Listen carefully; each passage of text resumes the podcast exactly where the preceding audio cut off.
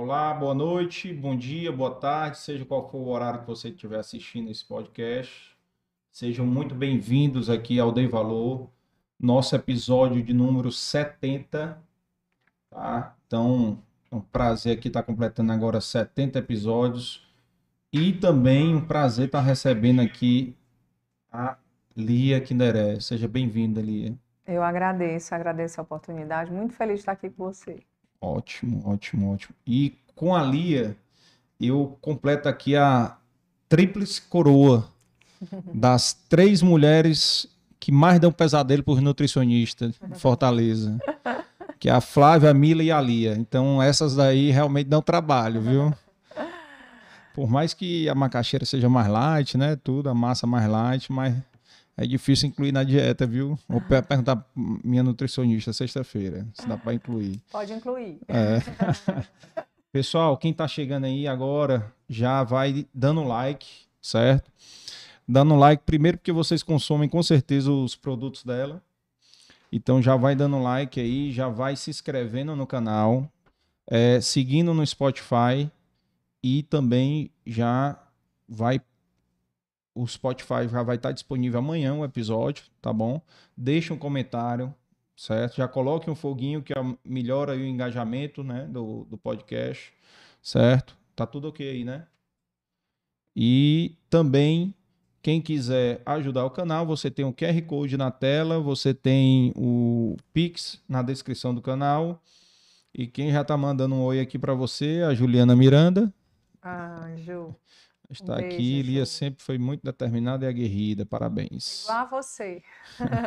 a Ju é minha parceira agora aqui do Dei Valor Finanças aí, que estreou agora recentemente, focado no mercado financeiro.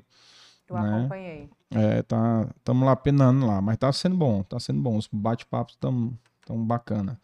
E já também agradecer aqui os nossos patrocinadores, né? Amarelo Saúde Mental, Café Vitória, o nosso apoio institucional aqui do Sistema FETRANS, na Federação de Transporte Passageiros do Ceará, Piauí e Maranhão, e da Federação das Indústrias do Estado do Ceará, FIEC. Tá? E os nossos apoiadores, a BSPA, Biscoitos Brié, La Maison em Casa, Inove Comunicação e Nova Contabilidade. Lembrando que o Dei Valor Podcast é uma produção da Dei Valor Produções e é mais assessoria em eventos. E o nosso time aqui, que faz parte aqui do Dei Valor, Valclides, Tice, Juan, Yuri, Efraim, Leonardo, né? Então, agradecendo a todos eles aqui que, que nos ajudam aqui. E Lia, boa, assisti dois podcasts aí que você participou, né? Os Nordestinos pelo Mundo e o nosso amigo Dandan, Inovação e, e Negócio. Dandan, gosto muito dele, troco muito figurinha com ele. Ah, Dandan é né? o máximo. Dandan é gente boa demais. A M7 está quase sócia aqui do, do podcast. Já vieram três sócios daqui da M7, né? Já vieram o, o Nisa, né? Já veio, uhum. já veio o Adolfo. E o Davi Holanda, que é que veio na semana passada, que é o último sócio que entrou aí do a M7.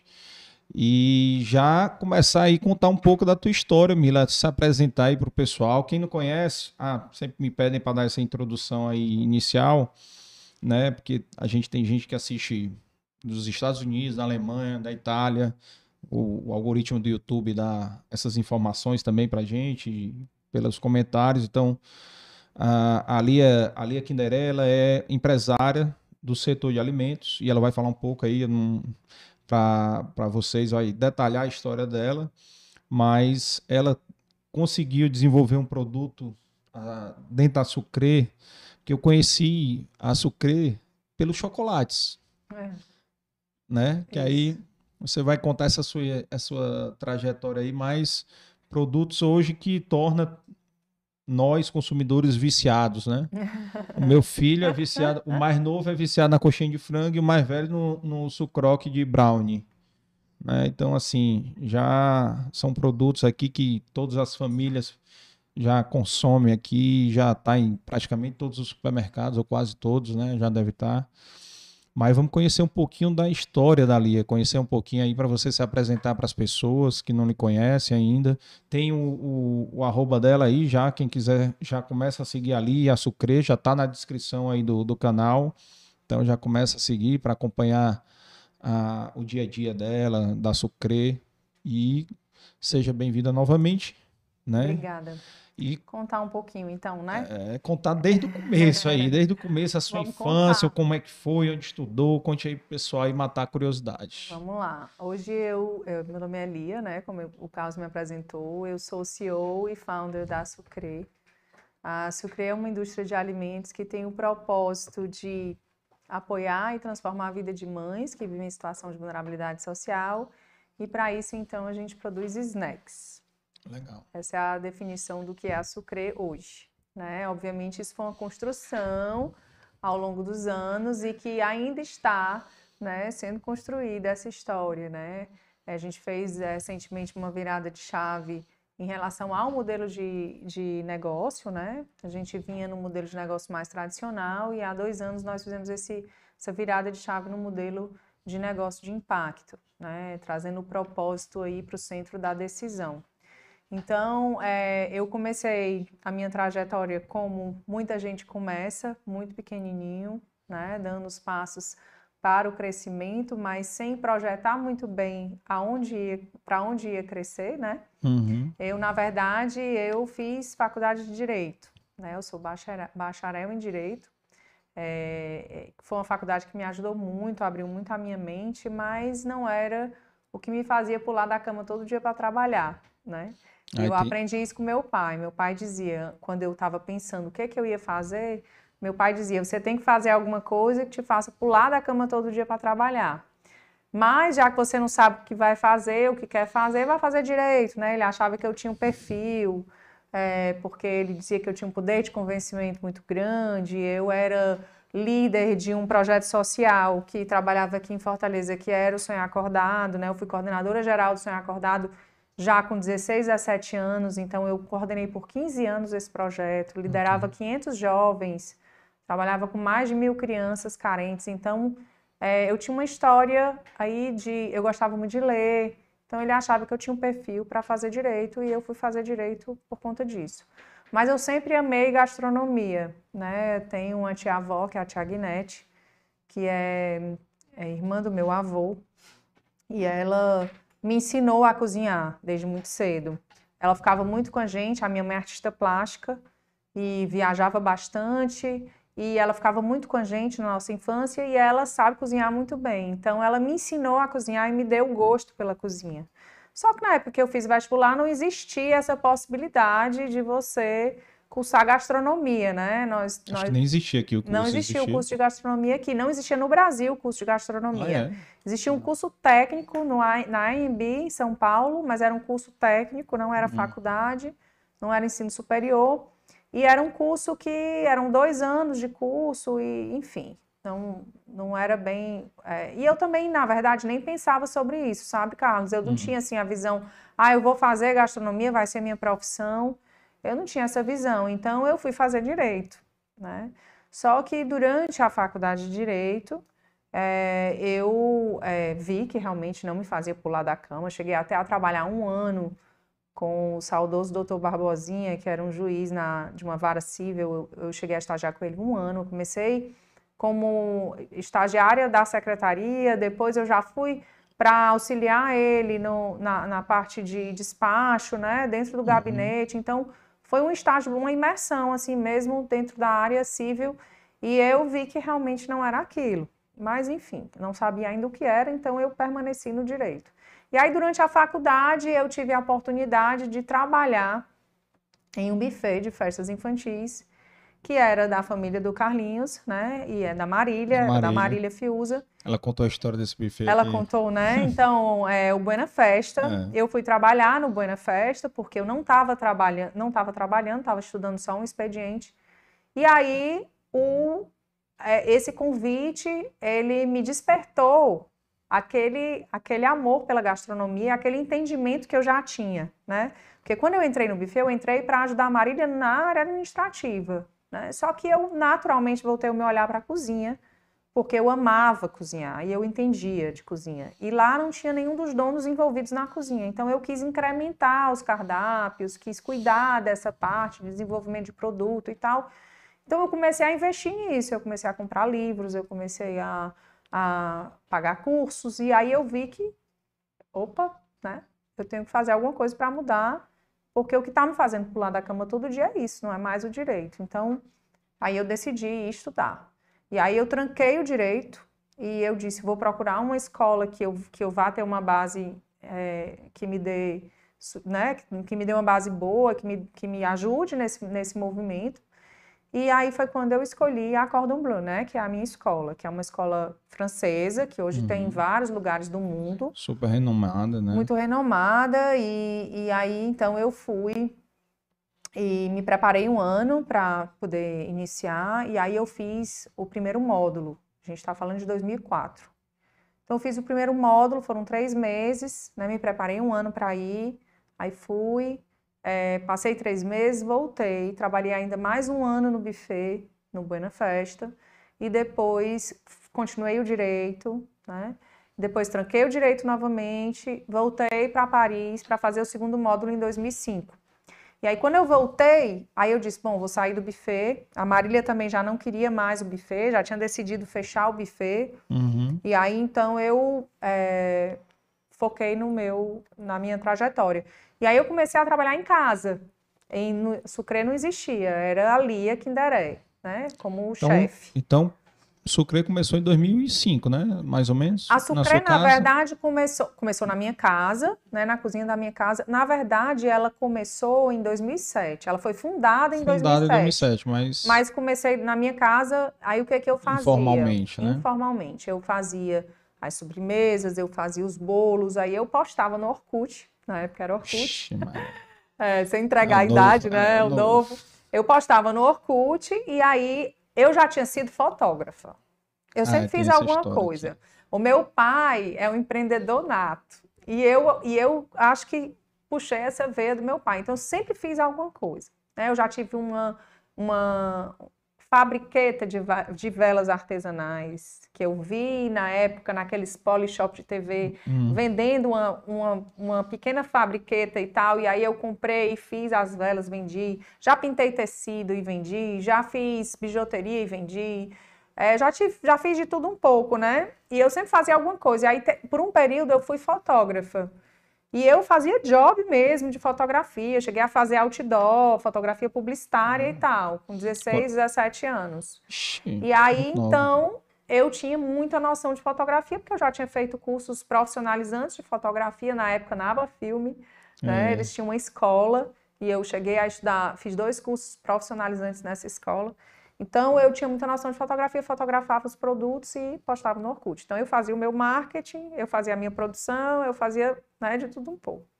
E aí, a minha casa começou a ficar pequena, né? Em 2007, eu fui convidada pelas meninas da Carpe Diem, né? A uhum. Márcia e a, e a Conceição, me convidaram para abrir um pequeno café dentro da Carpe Diem, que era uma loja de presentes. E aí foi quando nasceu a Sucre, em julho de 2007. Ou seja, esse mês nós estamos fazendo 15 anos. Olha aí, debutando. Uma data super especial. Exatamente. Então a Sucre nasceu como uma confeitaria que tinha a base francesa, Quase uma da mesma idade da Rafa, né? Da sua filha. Exatamente, a mesma idade é. da Rafa. Rafa tinha, tinha seis meses quando eu fundei a Sucre. Hum. E aí a, a Sucre nasceu como uma confeitaria, uma patisserie, e que tinha a base da escola francesa, mas que desde sempre eu entendi que eu tinha que trabalhar com ingrediente regional, né? É, não só pela questão da viabilidade, né, de Sim. trazer o produto, de ter o produto na mão, mas também por uma questão conceitual de entender que eu deveria aplicar aquilo ali à minha realidade e fomentar a nossa economia local com os nossos produtos, fomentar a nossa cultura gastronômica, né, para que as pessoas pudessem entender que era possível sim trabalhar com um produto de alta qualidade com ingrediente popular, né? Então eu fiz esse trabalho desde sempre e foram esses trabalhos que me ajudaram a conquistar os prêmios, né, que eu conquistei ao longo do caminho. É, tive algumas premiações que são relevantes a título né, nacional. 2017 é, eleita a sexta chefe mais influente do mundo. É, pela Pastry Revolution. É uma, é. é uma, foi uma, foi uma grata surpresa. É uma revista de, de patisserie, que é pastry, né? Uhum. É espanhola, bem conceituada. e eles me deram esse título aí. Foi super bacana.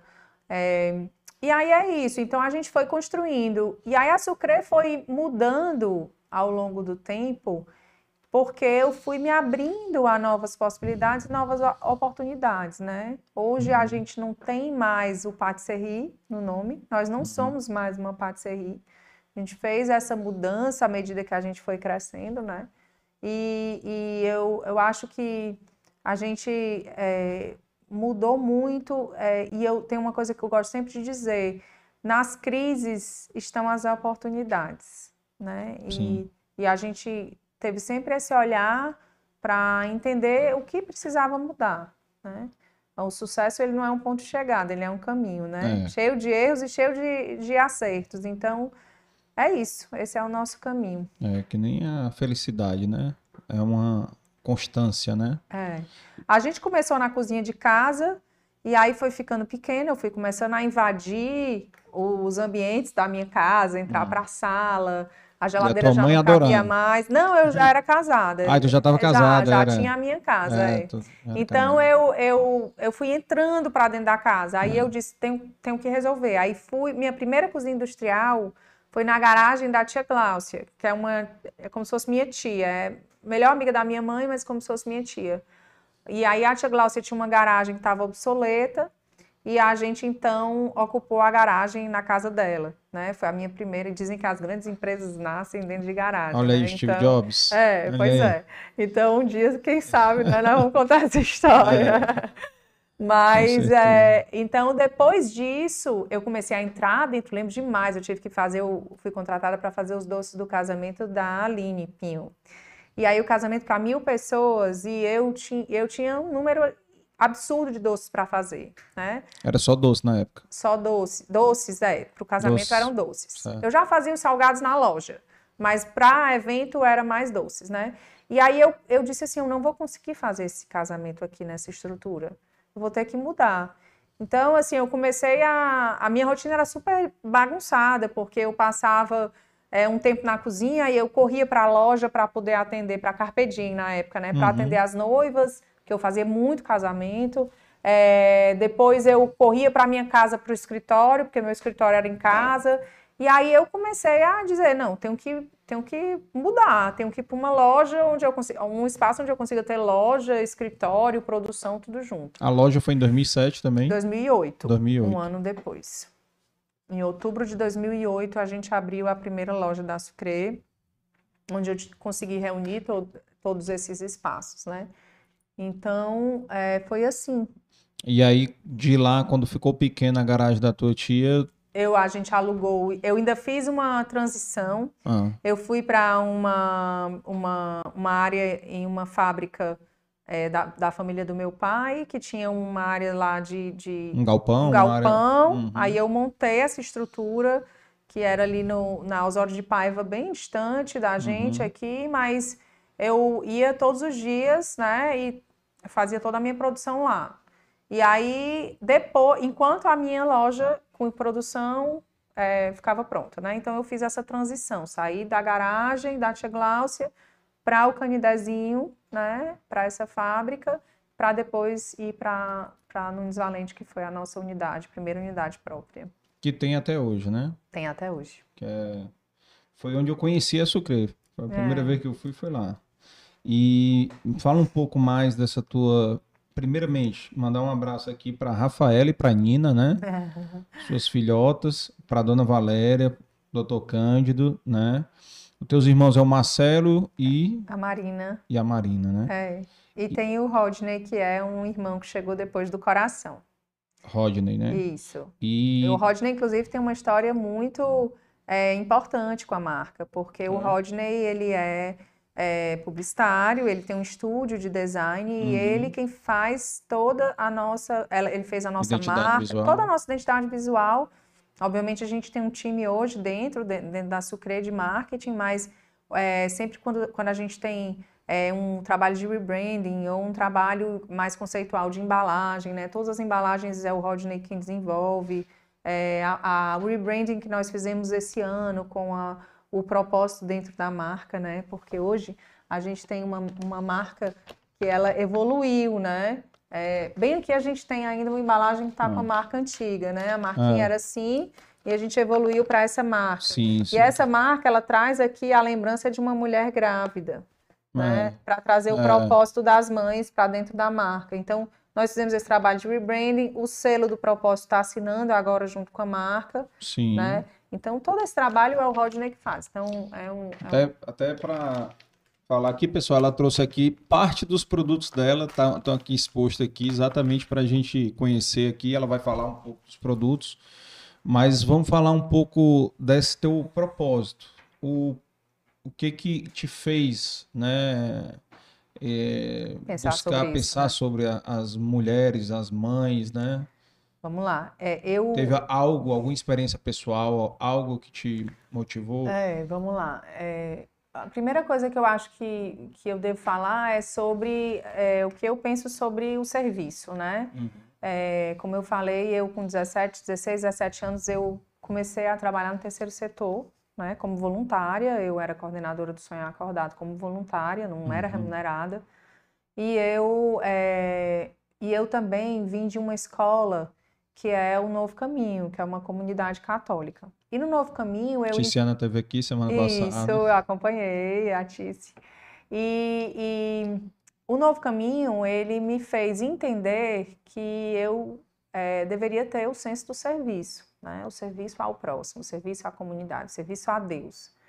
Então, o Sonho Acordado, para mim, ele foi um serviço. Uhum. Foi um trabalho que eu entendi que eu tinha como missão.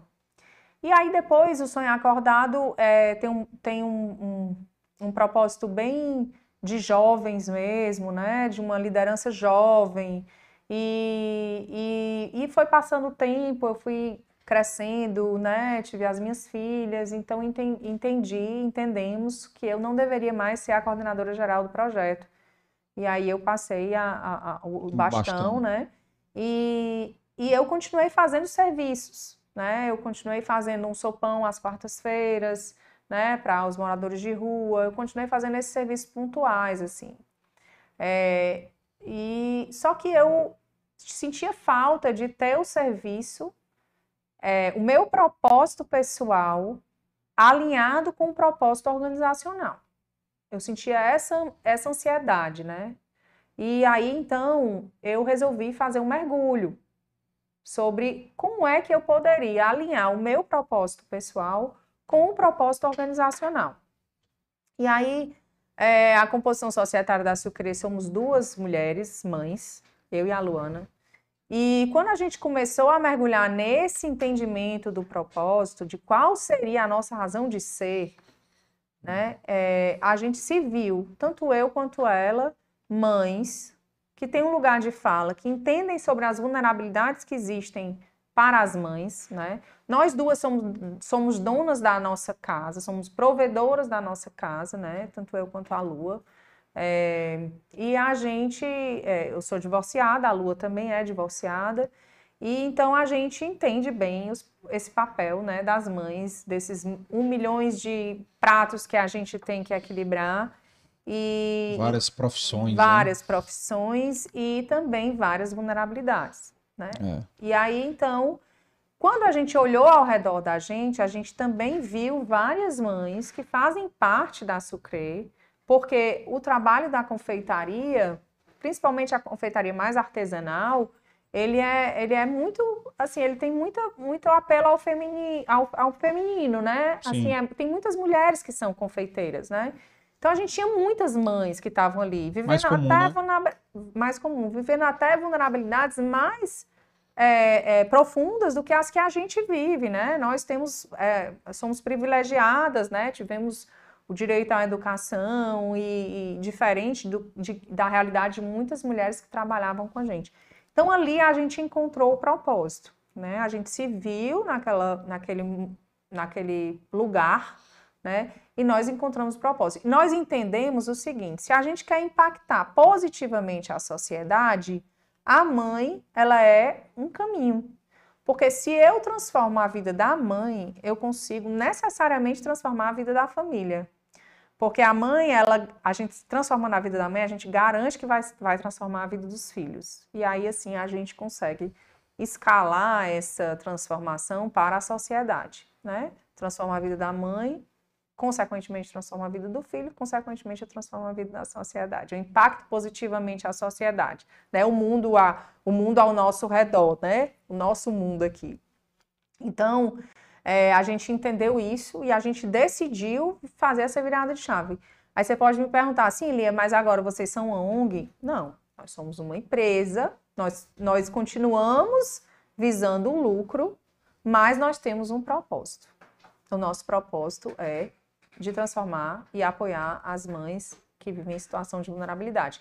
Então, todas as nossas decisões, elas são guiadas pelo propósito. Tem várias ações que acontecem dentro da Sucre que são visando essa transformação das mães, como por exemplo, para começo de tudo, a gente tem um RH focado na contratação de mães. Prioridade. Prioritariamente. A gente abre uma vaga, aquela vaga vão vir vários. Mães, não é nem mulher, né? Mães. Mães. Isso. Hum. A gente abre a vaga, uhum. a gente seleciona os melhores currículos. Se eu tenho dois currículos que são equiparados, que estão preparados para assumir aquele cargo, e eu tenho dentre eles uma mãe e uma mulher que não é mãe ou um homem, se os dois estiverem equiparados e preparados para o cargo, a gente vai escolher a mãe.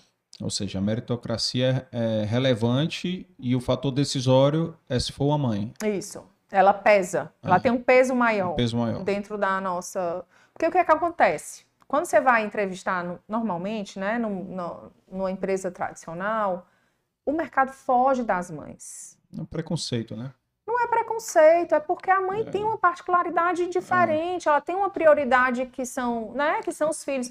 Eu escutei isso de uma pessoa que é do, do varejo, que disse assim, mas você é louca.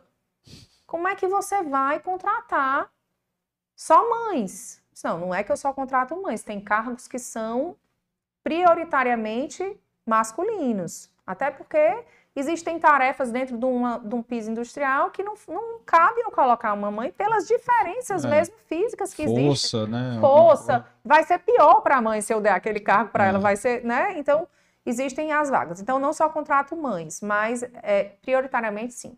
Porque quando elas chegam no entrevista de trabalho, elas quase, elas quase pedem desculpa por serem mães. Quando você pergunta assim, você tem filhos? Tenho, mas eu tenho quem cuide. Né? Primeira coisa que elas dizem. Então, elas têm quase que um medo de ser mãe, uma vergonha de ser mãe. Então, a gente. E aí é, tem uma coisa super curiosa que é o seguinte: elas trabalham com uma, um compromisso e com um engajamento muito diferente. Quando elas entendem que a gente quer desenvolver, que a gente quer transformar a vida delas. Então, é, não só elas, mas todas as pessoas, porque a gente faz um trabalho de engajamento cultural. Só faz sentido você trabalhar numa organização se você tiver um alinhamento com o propósito, né? Da, da organização. Se você acreditar no propósito da, da organização, se você tiver alinhado com o seu propósito pessoal com aquele propósito organizacional. Senão, está perdendo tempo. Né? Vai procurar algum lugar que você comungue daquele propósito. Né? Por Sim. isso que hoje em dia se fala tanto de propósito. Né? As pessoas estão voltadas para encontrar os seus propósitos. As pessoas estão sensibilizadas a isso.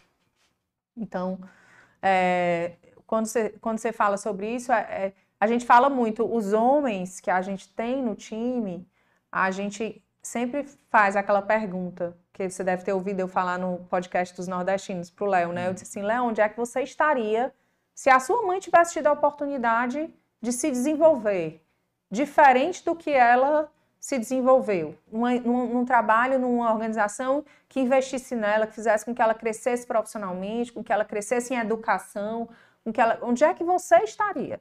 Uhum. Aí as pessoas têm um entendimento e dizem, beleza, entendi. Eu estou fazendo isso não é por elas, eu estou fazendo isso pelas, pelo, próximas, pelas, gerações. pelas próximas gerações. Né? Com certeza, com certeza. Excelente, excelente. Um propósito Fora isso, tem bonito. muitas outras ações. Tem a Bolsa Estudo. Agora a gente tem 100% das nossas mães que não tinham terminado o ensino médio, o ensino fundamental, 100% delas estão matriculadas. É. Com o apoio e incentivo da Sucre. A Sucre paga uma bolsa de estudo E a Sucre trouxe a escola para dentro da Sucre. Então, nós fizemos uma parceria né, e, com o Sistema S, e aí ele, a escola está dentro da Sucre, e a gente colocou todas as mães que não tinham terminado nem o ensino fundamental, nem o ensino médio, para estudarem. Né? Esse é um primeiro passo. Fora isso, a gente tem o apoio psicológico. As mães têm um atendimento psicológico dentro da carga horária do trabalho, individual, com uma psicóloga, né? Cuidando aí do desenvolvimento emocional dessas mães, de todos os níveis, de todas as, de todas as os níveis de organograma, né? Desde do, da, do chão de fábrica até a gerência, né? Então todo mundo tem, é, todas essas mães têm esse apoio. E, e, tem muitos outros trabalhos sendo desenvolvidos aí. São quantos colaboradores lá? Hoje a gente tem em torno de 100, cento e pouquinhos colaboradores. Ah. É. E, e, quantos são mulheres aí? Mais de 50%. Ah.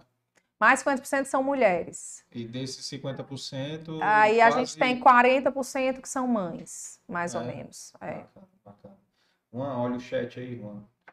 É, e me diz uma coisa assim, eu não você pulou aí uma, uma parte, a tua infância, como é que foi a tua infância?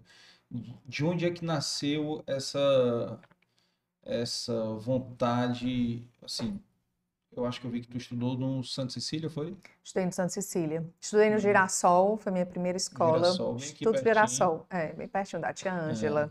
que é prima da minha mãe. Estudei no Girassol. Meus irmãos estudaram lá. Até a segunda série.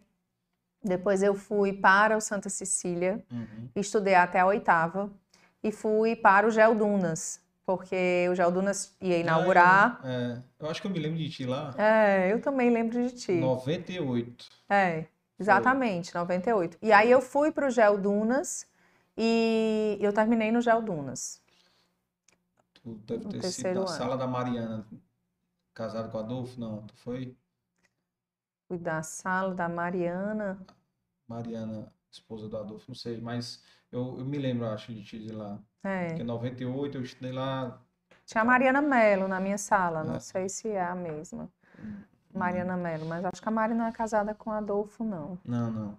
E, e me diz uma coisa, como é que foi, assim, porque eu tô vendo aqui uma, uma, união até interessante, né? Um artista plástico e um empresário, né? É. Aí su surgiu uma chefe. É isso aí. Uma chefe. Misturou um pouquinho do empreendedorismo com um pouquinho da arte. A, da, da, arte, arte, da cultura. Né, isso, né? exatamente. Eu cresci num ambiente muito criativo, né? É, a minha mãe, bem... ela, ela é artista plástica e ela é, exerce hoje um trabalho que é um trabalho muito voltado para o terceiro setor, né? Ela é, foi diretora por muitos anos, foi fundadora e diretora da Fundação Terra aqui, é, em Maracanaú, ah, isso, ah, no Ceará.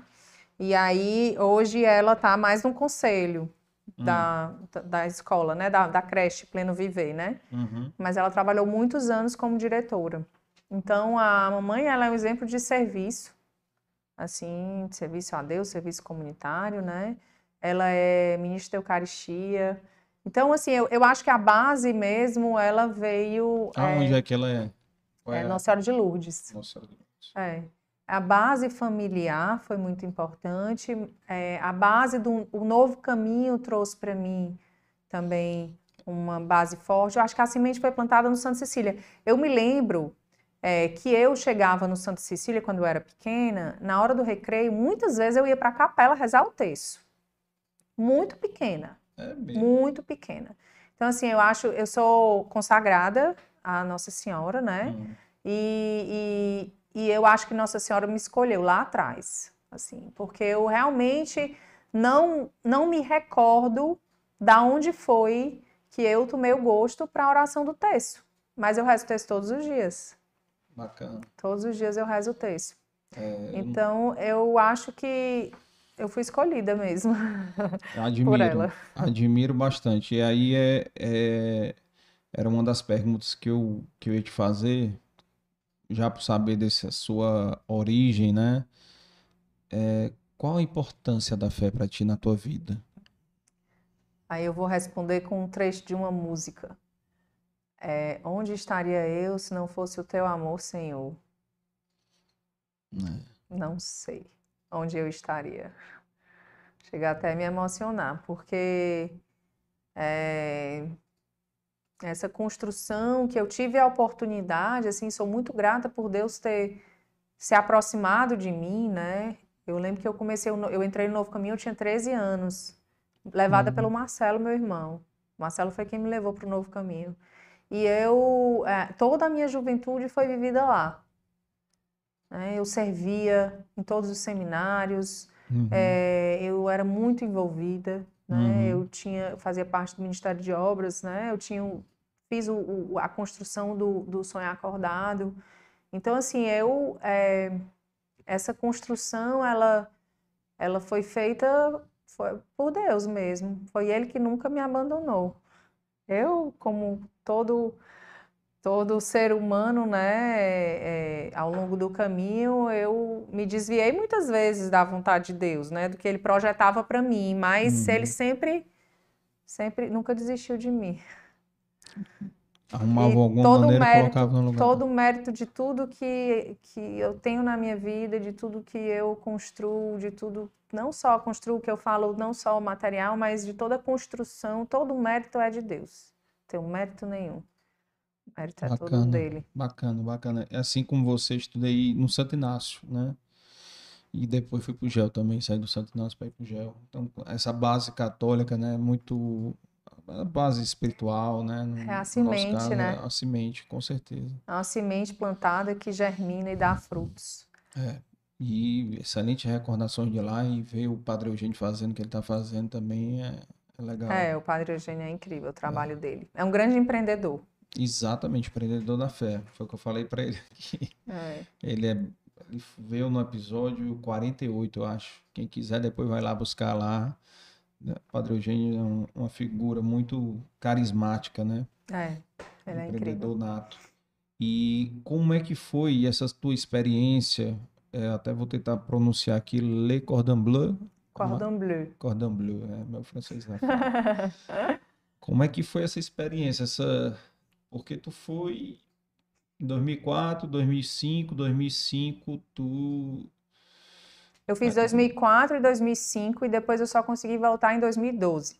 Certo. Porque eu abri a Sucre em 2007. Então eu passei aí um bom período para conseguir colocar tudo no lugar e me afastar mais um pouco para concluir. Que são três módulos da patisserie. Eu fiz só patisserie. Certo. Você tem duas opções. Você pode fazer o grande diploma, uhum. que é patisserie e cozinha. Como eu não tinha interesse em fazer cozinha, eu fiz só a patisserie. A patisserie é doce e salgado tá? É tudo que é confeitaria doce e salgado. É confeitaria, né? É, confeitaria, pastelaria, né? Pastelaria. pastelaria. Então, é, eu fiz a patisserie e eles, ela era três módulos de três meses cada ano, né? Então, eu fiz em três, em três fases. E eu, tem, você pode tirar direto. Só que como eu já tinha uma vida aqui, né? Tinha trabalho, estava casada, casada uhum. tive a Rafa em 2006, então... Uhum não, não, não fazia sentido eu passar direto, né? Então eu fui e fiz assim modulado. Então, quando eu voltei em 2005, eu, aí eu disse assim, vou abrir minha patisserie, né?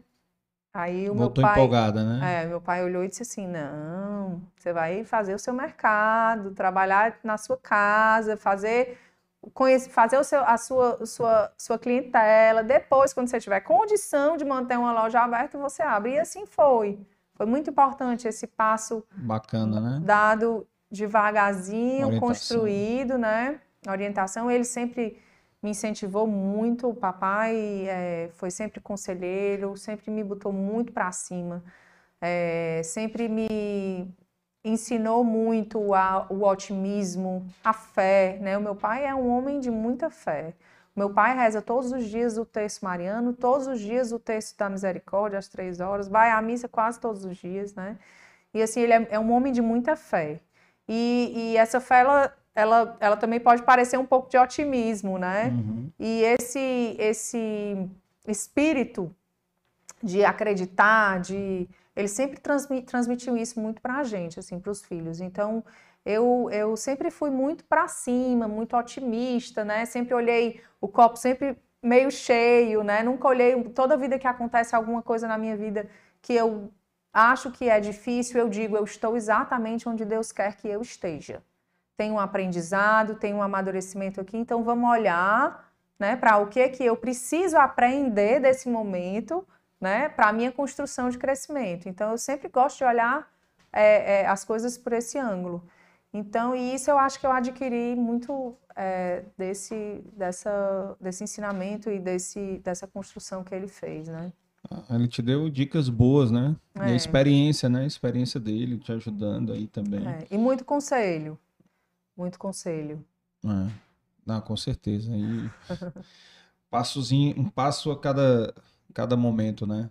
Então, assim, isso é bastante relevante. E como é que foi a criação? Assim, eu estava até te falando, né, que é, as, as minhas recordações, eu não me lembro a primeira vez que eu fui na Sucre, não lembro. Eu sei que foi na loja lá da, da Nunes Valente, né, que tu deve tá até estar sendo afetado aí por causa daquela construção do metrô, do metrô ali em frente um pouco, né?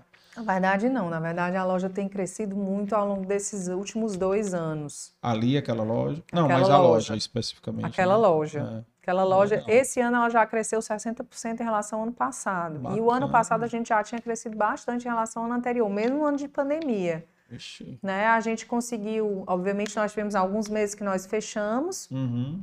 Na pandemia, mas a gente estava muito pronto para essa virada do online. Então a gente fez muita venda online durante a pandemia, dos itens de loja, né? Sim. Então, é, o- aí depois a gente voltou, migrou, e o- o- por um período o online ficou maior que a loja, mas hoje a loja ainda é maior do que o online. No período da pandemia que tu fala. Du- durante o período da pandemia, o online, por um período, obviamente, Passou, passou, que a gente sempre te- manteve o atendimento de lojas, por um período fechou, presencial, Uhum. mas a gente tinha, por outro período, a gente tinha retirada em loja, então a pessoa não podia consumir na loja, mas podia retirar. Podia retirar E a gente chegou a fazer até drive-thru.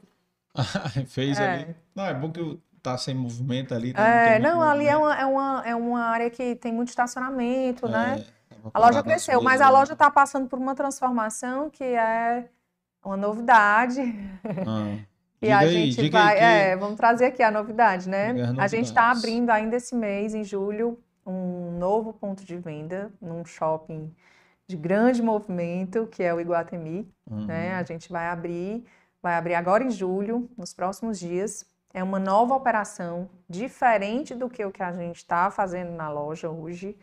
É um novo conceito que a gente entende que é a forma como a gente vai ter como escalar e crescer, né? E estar em mais lugares. Certo. Porque, e também se aproximar mais do que o que a gente está fazendo nos, nos pontos de venda. Porque hoje a gente está em todo o Nordeste, a gente está em São Paulo e no Rio Com pontos de venda. com esses produtos. produtos. Com esses produtos nas Supermercados, redes né? de supermercado, nas redes Sim. regionais e nas redes nacionais, né? Todos os estados do Nordeste já? Todos os estados do Nordeste e no Rio e em São Paulo. Legal, bacana. E aí, é, esse trabalho que a gente vem fazendo, ele é um trabalho de snacks, né? Snacks Uhum. doces e salgados. Então, a gente está levando para esse novo ponto de venda físico, né?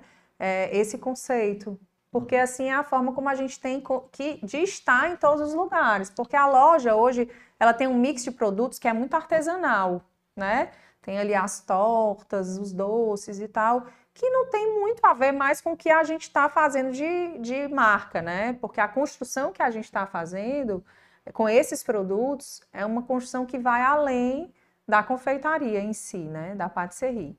Então a gente está fazendo essa virada também, é um momento de muitas mudanças, mas é um momento que a gente está apostando muito. Na Porque verdade, hoje, hoje o nosso, na verdade, o nosso negócio é, é 80 no- a 90% B2B, B2B, que é os, os varejos, os supermercados, né? é, e apenas é, tem uma variaçãozinha de 15 a 10% de B2C. E aí a forma como a gente tem crescer, de crescer o B2C é se a gente escalar o ponto físico de venda, né? Que é a venda ao consumidor. A gente poder levar o nosso app para outras, outras cidades, as, as cidades que a gente já trabalha é, com os produtos nas redes de supermercados, né? Então a E, ideia é essa. e tu tem, é, não sei, tu tem cozinha industrial em outros estados ou só aqui? Não, ainda não. Só aqui. Só aqui, né? A Então, gente distribui tudo daqui. daqui. É. Que eu acho que na, numa dessas entrevistas tuas, na, acho que foi com o Dandan, tu falou que tinha pessoal no Ceará, no Rio Grande do Norte? Não, a gente tem equipe de vendas. A equipe de vendas. É, a gente equipe tem. própria tua. É, a gente tem executivo de vendas nosso, do nosso time, em alguns estados já atuando, né? Então, é, a gente hoje tem um time comercial que se, que se divide por, por praça, né? E aí, é, mas produção não, produção a indústria é toda aqui no Ceará. E o que que te impede de crescer para outros estados hoje? É a capacidade produtiva? Capacidade produtiva que está quase no limite. É mesmo. A gente ainda tem um espaço para crescer. Onde é a tua então, indústria? estamos Onde é? crescendo. Onde é tua fábrica? Cidades dos funcionários. É? É, cidades funcionários, mas a gente tem um projeto já, uma planta fabril de expansão, né, para Maracanaú, Uhum. que já está pronta a planta, mas esse ano a gente vai ficar aqui mais. Segurar um pouquinho, segurar né? um pouquinho, né? Um ano de incertezas. É, um ano alta, de né? incertezas, né? Um ano Uhum. de guerra, de cenários aí econômicos bem esquisitos. Bastante. esquisito. Então a gente está segurando para provavelmente ano que vem a gente tirar, se Deus quiser, do papel e, e fazer essa expansão. Fabril. E você fez uma mudança de chave, que é o que tu tá até falando aí agora. Saiu de, de, de patisserie para indústria, né? Tu Isso. virou indústria, ba- basicamente, né?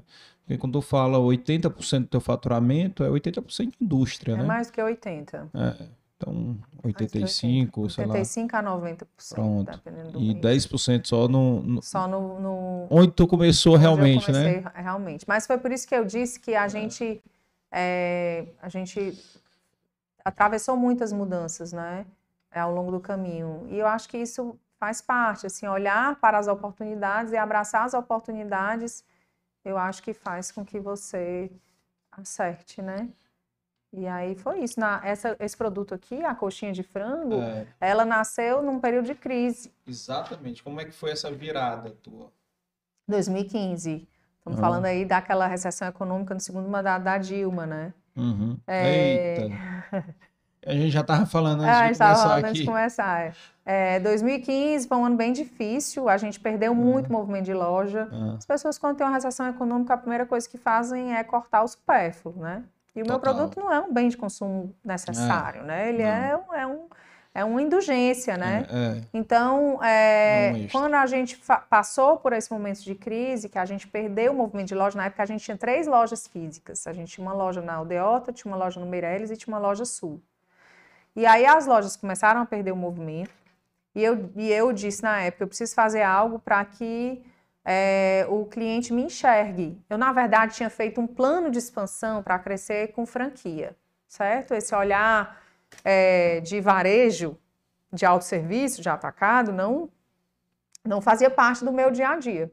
Mas eu, é, eu disse, bom, se eu não estou conseguindo fazer com que o cliente venha até a loja, eu tenho que fazer com que o cliente me enxergue em algum lugar. E aonde eu vou fazer isso vai ser nas redes de supermercados. E aí eu tinha uma relação muito boa, muito forte com o São Luís, porque eu já tinha feito uma operação de quiosque dentro da inauguração, na época da inauguração da loja do Cocó, do São Luís do Cocó. Sim. É, eles me procuraram e aí é, me disseram que queriam ter um quiosque da Sucre. Então eu coloquei o quiosque dentro do- da inauguração do, do- do supermercado.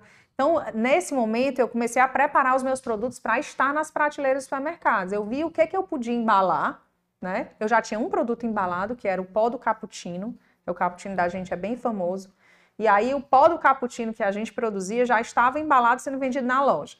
Mas eu tinha muitos outros produtos que eu poderia preparar para estar nas prateleiras. E aí eu fui correr atrás de código de barras, de, enfim, de rótulo nutricional, que eu não tinha nada disso, né? Uhum. E aí eu fui preparar os produtos para estar nas prateleiras. E aí foi através do São Luís. Então eu já tinha uma relação com o São Luís. Então eu, o que que eu olhei? Eu olhei para a minha curva ABC. Eu vi um produto que era estourado, que era a coxinha de frango na loja, né? Eu passei um ano para criar esse produto. Passei um ano em teste da coxinha individual, coxinha grande, né? Eu dizia assim, eu só vou lançar uma coxinha quando for a melhor coxinha que eu já comi na vida. E aí eu comecei a fazer pesquisas tal, e eu cheguei a uma massa, porque eu disse assim, não faz sentido eu fazer uma massa de trigo, eu não faz sentido eu fazer uma massa de batata, eu tenho que fazer uma massa de macaxeira, porque é, se o meu trabalho é todo pautado no que é regional, eu vou tra trazer a macaxeira, que é uma coisa nossa, que é um produto que tem, a gente tem abundância e que é a cara do, do, do Ceará e do Nordeste, né? Então, foi quando eu criei a coxinha de massa de macaxeira. E aí esse produto, ele foi sucesso. Porque as pessoas gostaram muito, ele era muito tem muita crocância, né? Uma massa mais é, encorpada, diferente e tal. Então, foi muito foi muito bacana a resposta do público a esse produto. E rapidamente o produto virou o número um de vendas da loja. Então eu olhei para esse produto. Primeiro eu olhei para onde eu tinha os produtos estrela, quais eram os produtos estrela, o que, é que eu conseguiria escalar para levar para o supermercado. E depois eu olhei para a minha, para minha produção e vi aonde eu tinha ociosidade, porque eu não tinha mais dinheiro para investir. Eu já tinha aportado tudo que eu podia. Eu já estava no limite. Eu já, eu já dizia assim: eu, vou, eu tenho que dar uma tacada até o final do ano. Se eu, não, se eu não resolver até o final do ano, eu vou fechar. Aí vou ter que fechar. E aí eu não posso mais investir. Aonde é que eu vou conseguir escalar sem fazer investimento. Aí eu tinha uma máquina de fazer mini coxinha que eu tinha comprado para fazer docinho. E aí eu não usava, a máquina estava encostada. E ela fazia 800 mini coxinhas por hora. Era bem pequenininha a capacidade. Mas eu disse, vou começar por ela. Aí eu desenvolvi o produto, porque eu fiz vários testes, tinha que, eu desenvolvi uma tecnologia de ultracongelamento, porque ela precisava entregar a praticidade. Eu disse assim: eu não vou criar um produto que o cliente tenha que fritar em casa, porque sujeira, uhum. vai dar uhum. preguiça. Né? Eu vou resolver a vida do. O problema que eu vou resolver é a praticidade, né? Ele ter praticidade. Então, eu disse tem que ser um produto que fique pronto rápido. Lanche aí, da tarde das criançadas. É. é. E aí, é, o petisco que salva, ai, não tenho que, não tenho que jantar, vou jantar a coxinha, né? Ele tem um alto valor proteico e tal. Então eu eu pensei em tudo isso. E aí quando eu desenvolvi o produto, eu chamei a Joana Ramalho e eu disse: "Jo, tu compraria esse produto?" E ela na hora, eu compraria na hora e tal. Aí eu disse: "Bom, então vou fazer." Aí eu desenvolvi, desenvolvi a embalagem, desenvolvi rótulo e tal. E eu fiz uma projeção de vendas de um ano, porque eu tinha que investir na embalagem porque a embalagem eu tinha que tirar uma tiragem de 25 mil unidades. E aí, quando eu olhei para aquele investimento, era investimento. Fornecedor só vendia isso? 25 mil unidades. E aí, quando eu olhei para aquele investimento, eu disse assim: meu Deus, eu vou ficar estocada. Estoque parado é dinheiro parado, eu com problema de fluxo de caixa, mas eu disse: não, mas eu vou investir, vou acreditar. E aí, eu fiz uma projeção de um ano pra, de vendas. E no primeiro mês, eu tinha que vender 500 unidades, 500 pacotinhos. Tu escalonou esses 25 mil, Foi, né? Eu, Começou... eu comecei devagarzinho, fui uhum. crescendo, uhum. né? E fui, fui escalonando. E aí eu levei o produto para o São Luís, para o comprador, que era, era o Maia na época. E o Maia, na hora que botou o produto na boca, disse assim: Meu Deus, arregalou os olhos, ele tem os olhos azuis, arregalou assim os olhos. Disse, que produto maravilhoso. Aí eu disse: Ai, que bom, gostou do produto. Aí eles, era véspera de Copa, nós estamos falando de 2018. 2018.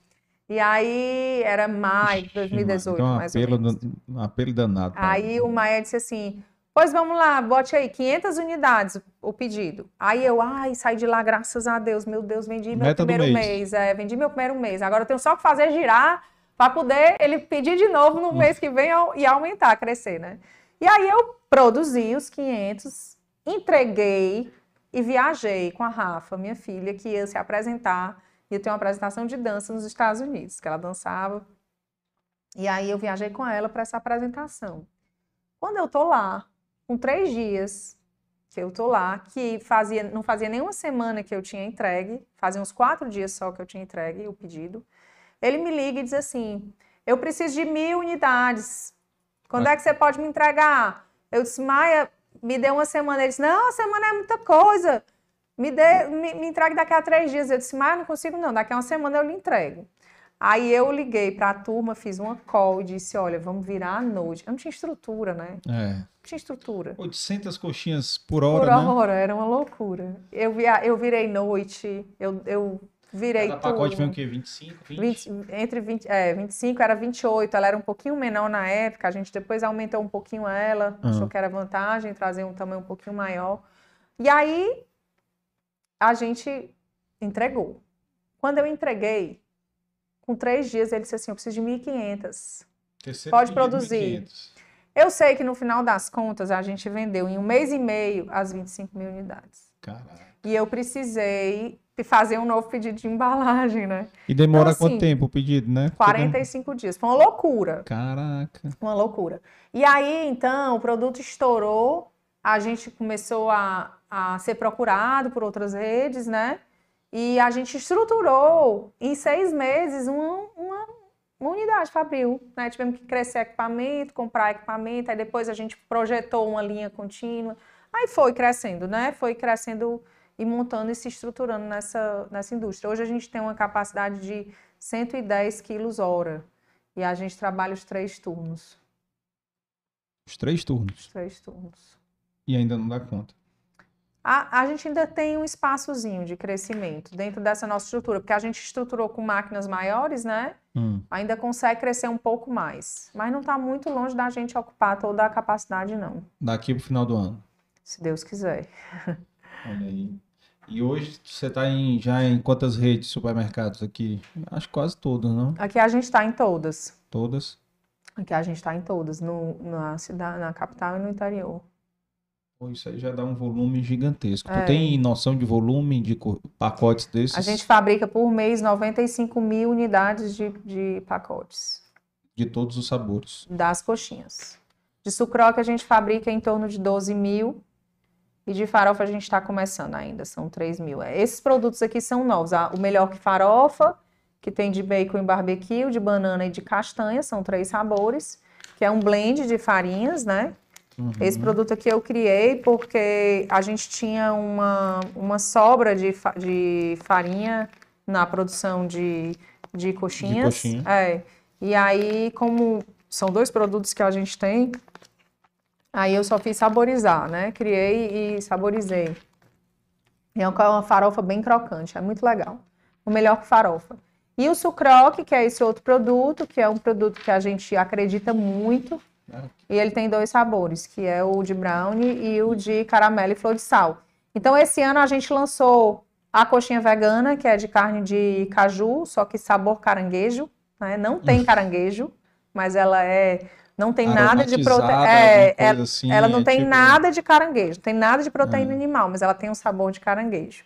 Só para enganar os veganos. É porque os veganos gostam de fazer a referência da, da memória, né? Muitos veganos não eram veganos a vida toda, então São ex-carnívoros. São ex-pessoas que consumiam proteína animal, É. né? Então, a gente criou esse produto, fizemos um... é, foi muito legal, porque a gente fez com coparticipação. A gente chamou, fez um grupo de, de focal de, de 10 veganos. e a gente discutiu bastante o produto, né? Hum. E aí, é, foi muito legal. E a gente lançou, então, a coxinha vegana, que é a sabor caranguejo. Lançamos o sucroque de caramelo e flor de sal esse ano e as três melhor que farofa. Qual foi a, a, a coxinha de frango? Então foi em 2015. Não, né? 2018. 2018. Aí, A de queijo. 2019 foi queijo e carne de sol, elas entraram juntas. Aham. 2019, julho, entrou o sucroque de brownie. 2020 entrou é, brownie e brigadeiro, né? E a de bacalhau entrou em 2021. E esse ano a gente já lançou cinco produtos, que foram as melhor, melhores que Ah, não, sa- farofa. não lembrava que tu tinha bacalhau também. Essa azulzinha. É. Melhor que farofa, a gente lançou esse ano, a coxinha vegana e o caramelo, e o sucroque de caramelo e flor de sal. Isso aí. Uma, uma variedade já grande, né? É, são produtos. 11, 11 SKUs. Tem um 95 mil pacotes de coxinha. É coxinha, viu? É. Bastante coxinha. Bastante seu croque também. É, e quais são os teus planos, o teu projeto aí? Qual é essa questão da loja? Essa loja vai ser tipo. lá, É snacks e shakes a proposta. Vai ter coxinha? Vai ter coxinha, com certeza. E vão ter outras coisas vindo aí. Ah, É, é. novidades Tá. que eu não posso dar spoiler. Não pode dar E- spoiler. não, e com milkshakes. viu? E milkshakes. Deu, deu spoiler pro Dandan. É. Mas eu dei aqui também, falei da, da abertura da loja. É, e o, o- os milkshakes que são feitos com base nos sucroques. Então é, um, é uma já faz na proposta. loja, é isso? Fa- faço na loja já, mas vou fazer com mais força agora. Então, é, essa é a proposta, são, são, é um one hand solution que a gente chama, é uma solução de uma mão, Tá uma proposta bem bacana é, e tem muito a ver com o que a gente está fazendo de branding, né? Então aí estamos Tá. olhando para o branding awareness, para falar a palavra da moda do marketing, né? Para fazer esse reconhecimento de marca, para as pessoas entenderem e ter uma comunicação só, né? Porque não adianta eu estar lá em Recife trabalhando com esses produtos e aqui em Fortaleza eu estou trabalhando com uma torta que é feita artesanalmente e tal. Então a gente entendeu que deveria mudar essa, essa proposta. E aí com essa loja, com esse modelo, a gente vai testar o modelo, obviamente, né? Se ele funcionar, a gente vai replicar para as outras praças. Essa é a ideia. E modelo de franquia ou não? Não se, não se sabe. Muito cedo para falar, né? Esse- todos os teus produtos estão presentes em todas as praças? Todos os produtos estão presentes em todas as praças. É porque às vezes algum produto não, não chegou ainda, né? Não, todos tem- estão. Deve ter em todo canto também, né? É, Espaço, todos né? estão. Tem uns que estão chegando, porque são novos, Novos, né? né? Esses desse ano, que são a, a melhor que farofa, a coxinha vegana e o Vegano. sucroque de caramelo, a gente vai crescendo é, em espiral, né? Por- É. Até porque a, a gente vai ajustando a produção, né? É uma linha de aprendizado. Eu gosto muito da teoria de que a gente tem que lançar e a gente tem que melhorar Sentir. sempre. É. É, a gente lança, não, não tem medo de lançar. Gente lança. Lançou, é, performou de uma forma diferente do que a gente estava esperando, a gente entende, melhora e, e, e, e trabalha, né? Trabalha o produto. Então, assim, eu, eu, eu acho que é, esse é uma, essa é uma característica do empreendedor, não pode ter medo de arriscar, Ah, com né? certeza. Então, a gente lança e depois a gente vai construindo a melhoria. Quem tiver medo vai ser funcionário público. Né? É, Porque isso Não mesmo. pra ser empreendedor, não. Pessoal, quem está assistindo aí pelo chat, por favor, já deixa o like, né? Tem pouco like aí, viu? Parece que vocês não gostam dos produtos da Lia, Ave viu? Maria! Então, deixa o like aí, tô achando pouco like. E também já vão deixando aí o comentário para ajudar no engajamento aí com o algoritmo do YouTube. Quem está assistindo depois, que não está assistindo ao vivo, já deixa o comentário de vocês aí, o que, que vocês acharam né, da história dela, de conhecer um pouquinho mais aqui da, da história dela. Me tira só uma dúvida. Tu falou que tu tinha uma loja, a, a Nunes Valente foi a primeira loja. Aí tu falou que tinha outra, outras duas lojas. Tinha, mas a gente não tem mais. Fe- aí fechou na pandemia, né? Fechei. Não, fechamos um pouco antes da antes. pandemia. A Na gente fechou uma na- no lançamento da coxinha, que foi a Sul. E depois a gente fechou a da Vigílio Távora no lançamento do Sucroque. Onde era da Vigílio tava? A Vigílio Távora era em frente, ali do lado de onde era o Ice Kid, onde, Sim, onde é Yosen hoje. sim, sim. Mas a gente fechou ainda era, ainda era o Ice Kid. Ah, tá. Era ali do lado. Sei. E a gente teve essa loja de 2010 até 2020. Foram 10 anos de loja da Vigílio Távora. Ela era uma loja menorzinha que a loja da, Uhum. da Nunes Valente, mas era uma loja bem legal. Tinha uma rentabilidade boa. Mas aí em 2015 a gente começou a perder o foco, É. né? Em 2018 a gente lançou a coxinha e disse: não, vamos focar nisso, vamos fazer bem feito o que a gente está tá se propondo a fazer. E aí depois, num outro momento, a gente expande com loja, né? É, em 2015, Esse modelo que a gente está criando é um modelo que eu acredito bastante. 2015 tivemos uma crise, né? Crise Isso. Que apertou muita gente. E até. Ah, esqueci aqui, dar um abraço aqui, mandar um abraço pro Ciro, né? É, Também, que Ciro tá viajando. tá viajando, Tá. Tá um viajando abraço. com os meninos, com o João e José, os filhos, né? os filhos dele. É, bacana, bacana. E me diz uma coisa, então, quais são, além desses planos aí que você tem aí, quais são os teus planos aí da, da Sucre para os próximos 10 anos? Que é que tu- A gente- Onde é que tu vê a Sucre? A gente, a gente quer expandir, né? Quer... Acho que o grande propósito é esse, é impactar o máximo possível, né? O número de mães que a gente puder transformar, esse é o grande propósito. A gente tem muitos planos, a gente tem a o plano da, da expansão da, da fábrica, a gente quer expandir territorialmente com os produtos, quer estar em todas as prateleiras das redes de supermercados, do pequeno varejo também do Brasil. E a gente está testando um novo modelo de loja que a gente, se der certo, a gente quer expandir também. Né? Então a gente pensa em crescer aí a nível Brasil mesmo, né? Ocupando todas as regiões. Hoje a gente só está no Sudeste e nem está no Sudeste todo, né? E está no Nordeste. Estamos crescendo ainda, a participação ainda é bem é bem diluída, assim, né? Bem concentrada, desculpa. A gente quer diluir mais a participação. A gente tem uma concentração alta no Ceará, a gente tem agora performado de forma diferente, né? Nos últimos meses, quando a gente começou a estruturar essa, essa, esse novo comercial, né? Com as, com as praças, porque antes a gente trabalhava com representação só. Uhum. E, e, a gente começou a trabalhar é, com executivos de equipe venda, própria. equipe própria, justamente para conseguir essa expansão de uma forma mais rápida, né? Então, assim, a gente está tá, tá bem legal o nosso time comercial, assim, tá bem estruturado. Então, Qual é acredito que a gente faz. Qual é? Hoje é Recife. É? É, hoje é Recife. Teve uma boa aceitação. Rio Grande do Norte, Rio de Janeiro está crescendo muito.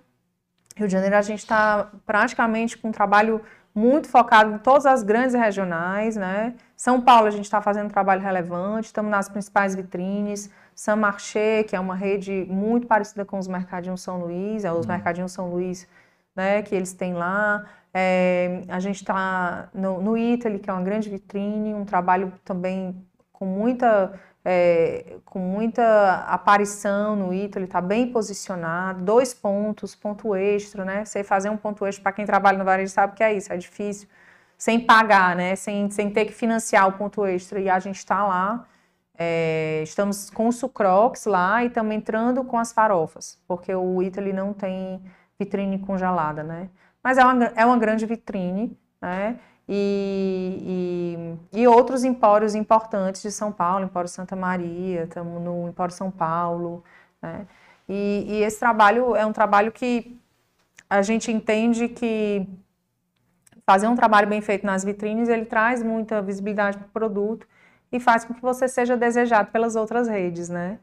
Então é isso. A gente está trabalhando bastante. É, com certeza. O São Luís é uma vitrine aqui, né? No com Ceará. certeza. Então você está no São Luís, os outros supermercados querem também, né? Com certeza. É um produto, uma excelente jogada sua.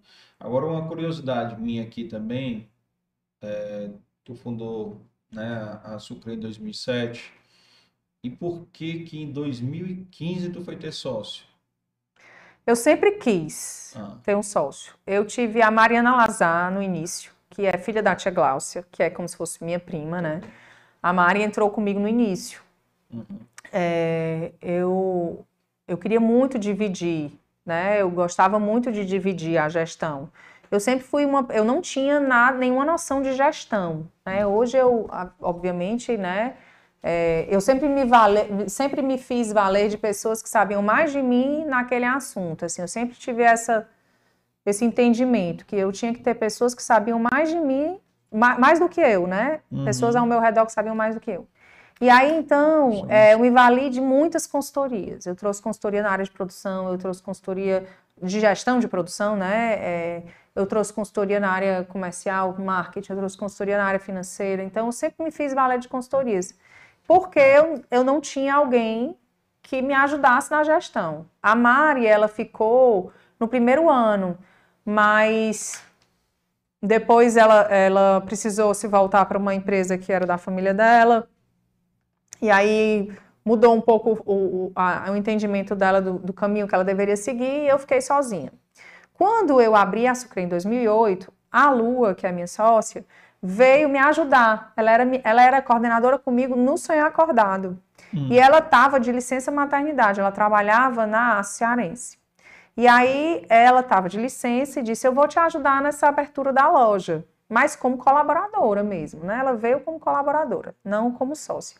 E aí, quando ela começou a trabalhar, nesses quatro meses de licença maternidade que ela tinha, é, eu ofereci a sociedade para ela. Eu disse: Lua, vem ser minha sócia e tal. Mas o, na época, ela estava num momento de vida que ela precisava daquele é, daquele prolabore que ela tinha na ASO, eu não conseguia na época bancar. Uhum. E ela. E o Vilmar da ASO não deixava ela em paz. Todo dia uhum. ia lá tomar um café com ela no final da tarde e, e, e, e buzinava no ouvido dela para ela retornar para a ASO. Então ela disse: Eu vou. Aí eu disse: Ok, vai, né? E aí, quando foi anos depois, ela chegou na Sucre e ela disse para mim que tinha saído da ASO, né? Estava no outro momento, que estava olhando outros negócios, e foi justamente na época da crise de 2015. que eu estava num momento super difícil, né, na Sucre. É, e aí eu disse, é, Lua, vem e a gente vai fazer acontecer esse projeto de expansão através das franquias. Eu tinha feito um trabalho de consultoria com a Bittencourt, que é uma empresa de São Paulo de, na área de franquia, e eu tinha feito um plano de negócio para franquear. Tinha dado gol no plano, a gente fez um business plan e tal. E aí eu estava tentando viabilizar aquele plano. E eu disse: vem me ajudar, tu toca o financeiro e eu faço essa parte de produção comercial Isso. e tal. Então a gente se, divia, se dividia assim nessa época. E aí a Lua veio, 2015, e entrou com 20%. Né? Então uhum. ela tem 20% da Sucre. E aí, é, hoje, como é que a gente enxerga, né? É, a gente enxerga o seguinte: a gente tem um plano de governança.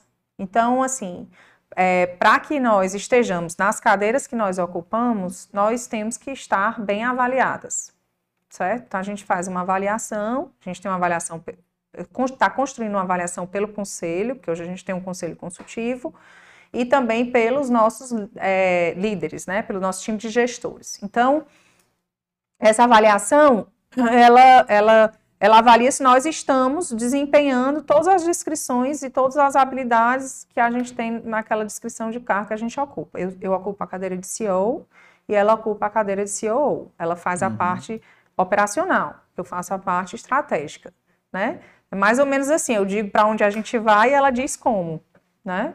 Então, a gente tem essa divisão, né? E aí, dentro desse plano de governança, a gente é, olha com um olhar sistêmico e diz, bom, a gente tem que ser, tem que ser um time aqui de alta performance, né? A gente tem que, tem que ser o melhor no que a gente faz. E aí, então, hoje a gente se divide assim, a gente não, não tem mais as áreas divididas, porque na época, no começo, era assim, eu ficava com comercial, marketing, produção, ela ficava com administrativo, compras e RH, né? E hoje a gente fez essa, essa mudança, né? Esse design organizacional diferente. A gente tem reuniões semanais para olhar o design organizacional, né, com a Denise, que é a gestora de, do Gente Gestão, que é o setor de RH, né? E a gente faz esse olhar de design e analisa pessoa a pessoa é, que está ocupando as cadeiras de gestores da, da operação, para entender se são as pessoas certas que estão sentadas nas cadeiras certas, né? Esse, a, a exemplo aí do que o Jim Collins. Eu não sei se você já leu alguma coisa dele ou se você não. já ouviu alguma palestra, mas ele é o autor daquele Feitas para Durar, né? Não. E ele diz que o mais importante da liderança é ter as pessoas certas sentadas nas cadeiras certas. E eu considero que essa é uma das minhas principais funções hoje, né? É estar rodeado das pessoas certas e desenvolver essas pessoas. Então, hoje a gente trabalha com um plano de desenvolvimento individual, tocado por mim, né? Eu toco o plano de desenvolvimento individual dos líderes, dos gestores. E aí os gestores têm que tocar o plano de desenvolvimento individual de cada liderado deles. Né? Então a gente tem uma, uma, usa uma plataforma que chama Feeds, é uma plataforma que é, envolve não só essa parte de desenvolvimento individual, mas também a, os, as OKRs e as avaliações de desempenho, né? As OKRs é uma metodologia de, não sei se você conhece, a metodologia de controle de uhum. resultados é, do que o Google usa, né? Na uhum. verdade, ela, é, ela foi fundada por um, por um CEO da Intel lá atrás, é, o Enzi Groove, e ele é, tem até um livro que é muito bom que eu li esse ano, que é Avalie, é, Avalie o que Importa né, que fala sobre as OKRs. É uma metodologia que você traça os seus objetivos e traça o, as, os resultados chaves. E aí você vai fazendo trimestrais, você vai acompanhando e você vai é, é, fazendo os check-ins para dizer o tanto que você já alcançou daquele objetivo, né? Então, quando a gente abre a, a, a, o mapa de objetivos, eu tenho os objetivos do board, que são os meus objetivos, e embaixo dos meus objetivos, cada área desenvolve os seus objetivos. Então, ele vai cascateando, né? Então, hoje eu consigo enxergar os objetivos de todos os colaboradores da Sucre, porque cada um tem pelo menos três OKRs desenvolvidas. Quem desenvolve OKRs são eles, mas a gente valida, né? Uhum. E a gente acompanha o desempenho deles através das OKRs. Então, a cada três meses a gente senta e desenvolve as OKRs daquele trimestre. Então, eu tenho as OKRs do board. As OKRs do board é o que dita o que vai ser feito em cada setor. Bacana. E aí tem a OKR que é ligada ao resultado da empresa, tem a OKR que é ligada ao impacto, tem a OKR que é ligada à cultura é, data-driven, que é guiada por dados, né? Que é uma cultura que a gente está criando aí através do, do, nosso sistema de ERP e, e para disseminar realmente essa cultura de olhar os dados e tal. E aí é isso, todos os nossos colaboradores são incentivados a começar o dia olhando os seus, as suas OKRs, os seus objetivos, né, para ter o foco e o direcionamento e o alinhamento cultural, né, para eu saber para onde a empresa está indo. E aí a gente trabalha uma, uma premissa que é alta autonomia com alto alinhamento. É, a gente quer dizer, queremos chegar ali do outro lado. Aí eles vão dizer como a gente vai chegar ali do outro lado. Né? É diferente da gestão que diz assim, que é a bottom down, né? É, é que, é, de, cima é de cima para baixo, que diz assim, queremos chegar lá do outro lado, construa uma ponte, é. né? Te é, vira. Te vira, né? Construa uma ponte. Então a gente não quer isso, a gente quer que eles tenham alta autonomia com alto alinhamento, saibam para onde a gente está indo. E as OKRs ajudam a gente nesse sentido. Com certeza, norteia, né? Isso. Me diz uma coisa, como é composto o teu conselho consultivo? A gente tem dois conselheiros, um na área financeira, que é o Enio, da área Leão, e o João Gabriel. demais. É, o Enio é, é incrível. E o João Gabriel, João Gabriel vem de mercado, né, mais focado em mercado, varejo, comercial, marketing. O João Gabriel é, vem da Kraft Foods, né? Kraft hum. Heinz Foods. Legal. E passou, tem passagem também pelo Costco, pela rede do Costco. E, e, e, é muito bacana essa troca. Assim. Então é vocês duas, mas eles, eles dois. Eles dois, isso. A mesma pergunta que eu fiz para o Ari, por que, que é número par, né? Normalmente é se um conselho se volta número ímpar para a questão de desempate. Né? É, na verdade a gente mas... tem mais, uma, mais um olhar aí de, de, de uma, uma cadeira a mais que nós gostaríamos de ter, que seria na área de ESG, de impacto. E uhum. aí a uhum. gente está aí vendo quem é que vai trazer. Ah, mas querem, né? Querem. Mas, e, e, outra questão aqui, é, tem uma, uma coisa que eu, eu não me lembro qual do, acho que foi no podcast do Dandan, ou foi no outro que tu participou, que tu falou sobre é, a matéria-prima que tu usa aqui no provavelmente no sucroque, na coxinha de brigadeiro, né, que é o cacau. Que história é essa do cacau made in Ceará? É. Na verdade, o, o cacau que a gente usa não é todo cearense, tá? Certo. É porque, Quantos por cento? É, na verdade, o cacau cearense, a gente ainda não tem muitos produtos que a gente é, consegue desenvolver a partir dele. O que, que a gente está desenvolvendo a partir do cacau cearense? É o chocolate, né? É o chocolate para ser beneficiado e se transformar em bombom, em barra de chocolate. Isso é o que a gente usa. Por quê? É, aqui, por exemplo, eu uso as gotas de chocolate. Essas gotas de chocolate, elas são forneáveis, então elas são industrializadas. Eu só uhum. beneficio. Então, é, eu não produzo essa gota de chocolate. Ela, gota. É, eu, eu, eu compro a gota, gota da indústria, né? E o, e, o, e o chocolate do Ceará é o seguinte: foi uma grata surpresa, porque a gente descobriu que esse chocolate produzido no Ceará, ele tem. É, porque o chocolate ele é igual a uva, ele é igual ao café, ele tem um terroir. Dependendo do lugar onde ele foi plantado, ele, ele absorve coisas do solo e ele vai é, trazer notas no produto final, né? Notas diferentes. Então, o chocolate que a gente tem no Ceará, ele primeiro tem uma vantagem que é a produtividade. A gente consegue produzir proporcionalmente por hectare três vezes mais do que o maior produtor de cacau do Brasil, que é a Ilhéus, porque a gente tem a questão da sazonalidade das chuvas, né? Uhum. Então, a gente consegue ter uma produtividade maior, proporcionalmente.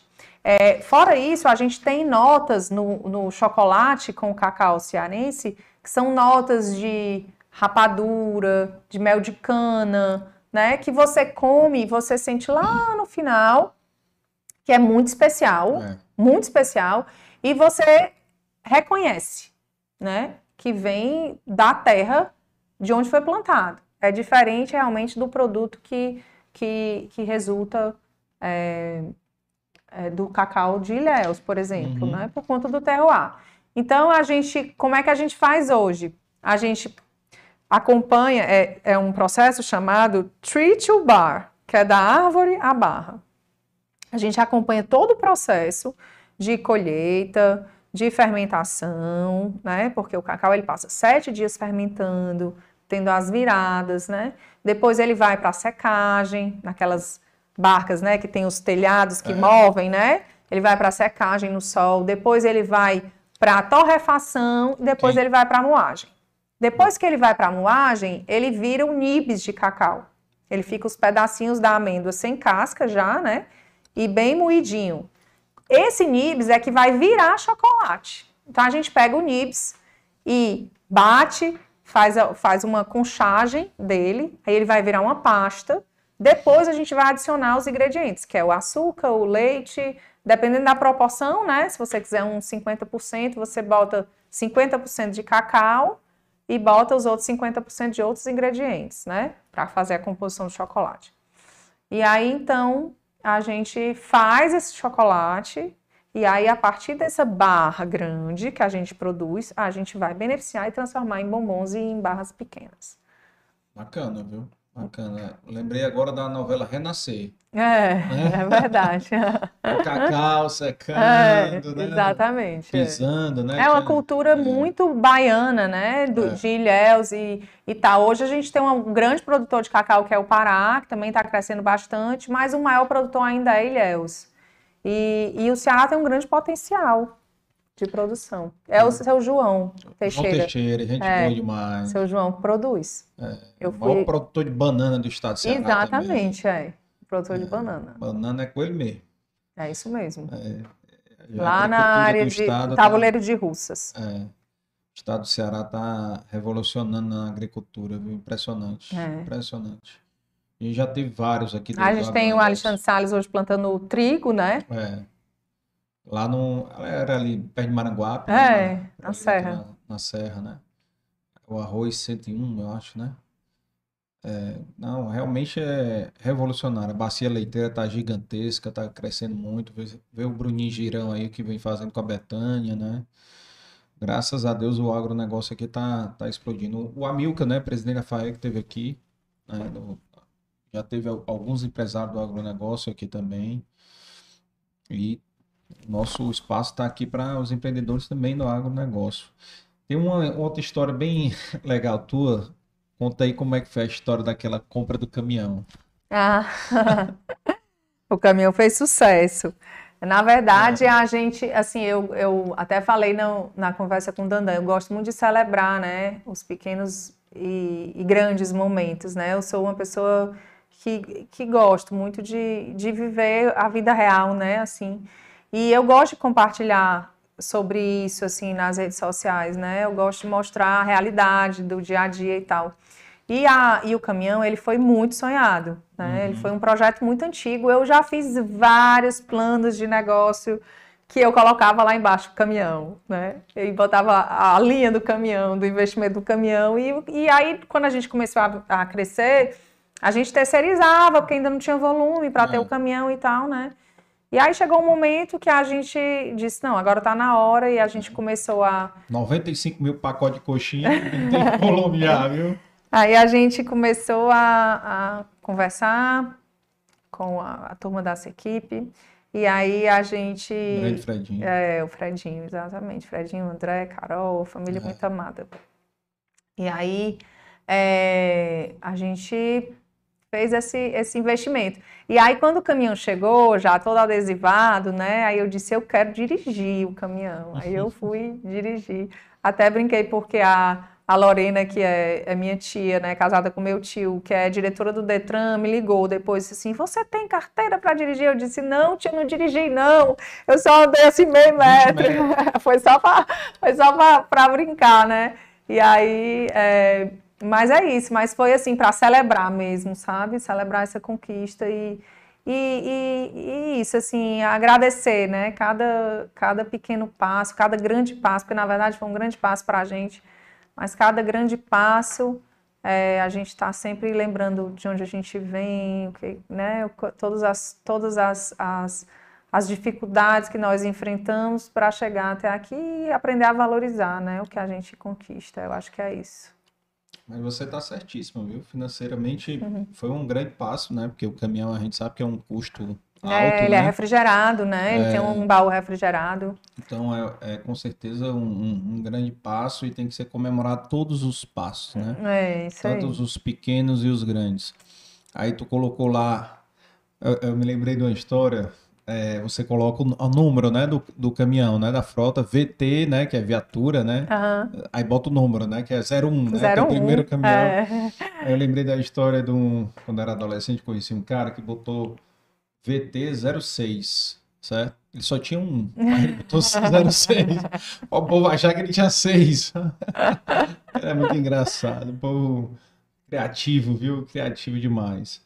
Rapaz, que legal. Eu, normalmente aqui, eu faço aqui uma, duas perguntas aqui para todos os convidados, que é qual foi, né? Eu acho que tu já falou, mas de qualquer maneira a gente faz. Qual foi o momento mais difícil da tua vida pessoal e da tua vida profissional? Pode ter mais de um, tá? Uhum. Pode elencar mais de um. Eu acho que da vida pessoal, é, eu, eu passei por dois abortos espontâneos antes de ter a Rafa e a Nina, né? É. Foram momentos de muita dor, porque foram seguidos um do outro, e eu tinha o sonho de ser mãe. E e eu é, tinha um problema de saúde, que era uma doença autoimune, é, e que não me permitia desenvolver a gravidez. Eu engravidava, mas eu não conseguia segurar. Eu, eu tinha um problema que eu é, é como se eu rejeitasse, né, uhum. o bebê. A minha, meu sistema autoimune rejeitava. E eu acho que talvez esses tenham sido os, os, os as fases mais difíceis, assim, essa incerteza, né? Eu acho que eu elencaria isso, assim. Medo como, não, não é, a gravidez da Rafa também foi uma gravidez difícil. Uhum. É, foi uma gravidez cheia de incertezas. Na verdade, eu, eu, passei por um processo de cura num novo caminho, antes de engravidar da Rafa. Né? A gravidez da Rafa foi 100% normal, não tomei nenhum remédio dos que eu tinha que tomar né, na gravidez. Que eu fiz todos os exames e realmente, de fato, eu fui curada.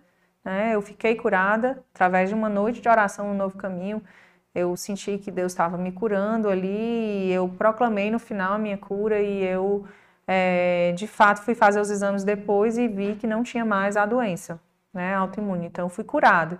Mas a gravidez da Rafa, ainda assim, ela foi uma gravidez tensa, né, preocupada com a, com a, com a gravidez e tal, né, é, com o histórico, exatamente, eu perdi dois, né. Hum. E é, é um luto, né? Você vive um luto. Eu tenho dois anjinhos no céu, hoje intercedendo por mim aí. É, são os dois bebês que eu perdi. Então, acho que foi o momento mais difícil. Na vida profissional, eu acho que foi é, essa crise de 2015 mesmo, que eu me vi, é, eu me vi é, prestes a ter que desistir. Desistir para mim não é uma opção nunca. Eu vou, eu, eu estresso até onde eu conseguir sabe? Todas as coisas difíceis na vida eu vou estressando, estressando, estressando, estressando até eu ver que não dá ou eu ver que dá. Né? Eu não aceito um não de cara como resposta, assim. Né? A pessoa me diz um não, eu digo, mas por quê? Não. Né? Vamos ver. E se isso aqui? E se isso aqui? E se isso aqui? Mas nessa época eu achei que talvez eu teria que desistir. Em 2015. Foi por isso que eu digo que nas crises aparecem as oportunidades e a gente tem que estar muito atento a isso, né? É. Assim, que às vezes quando você está numa crise, você só se afoga, só se afoga e você não consegue nem olhar o horizonte, você fica olhando para cima, é. querendo respirar e não consegue olhar para frente, né? E o mais importante é na hora da crise você diz assim, peraí, peraí, se segura aqui numa boia e olha ali para o horizonte, vê que a praia está logo ali, né? E vê quais são as possibilidades que existem de você chegar até a praia. Então, é, eu acho que mais um momento mais difícil profissionalmente foi esse, sem dúvida. É, e deve ter sido desesperador questão do a responsabilidade com os empregados. Sim, né? sem dúvida. Agora, o, o, a criação do produto, ela foi fruto da crise. E foi uhum. o produto que transformou a minha operação, que transformou o meu negócio. Então, é por isso que eu acho que a gente tem que ter esse olhar. Como gestor e empreendedor, a gente tem que ter o olhar. Vamos olhar para frente, vamos olhar para o futuro, vamos, vamos ver qual é a saída. E não simplesmente levantar a cabeça e tentar só respirar e não, e não, não criar um plano de, de sobrevivência, né? É. Acho que é E- isso. E teve, assim, muita gente teve esse, essa mesma experiência que você teve em 2015 e teve agora em, com a pandemia, né? Que teve que recriar, se repensar. E assim como você entrou com, a, com esse novo produto em 2018 nos supermercados, alguns que eu conheço entraram agora na crise de 2020, né? Seguir um- os nossos passos. Seguiram seus passos.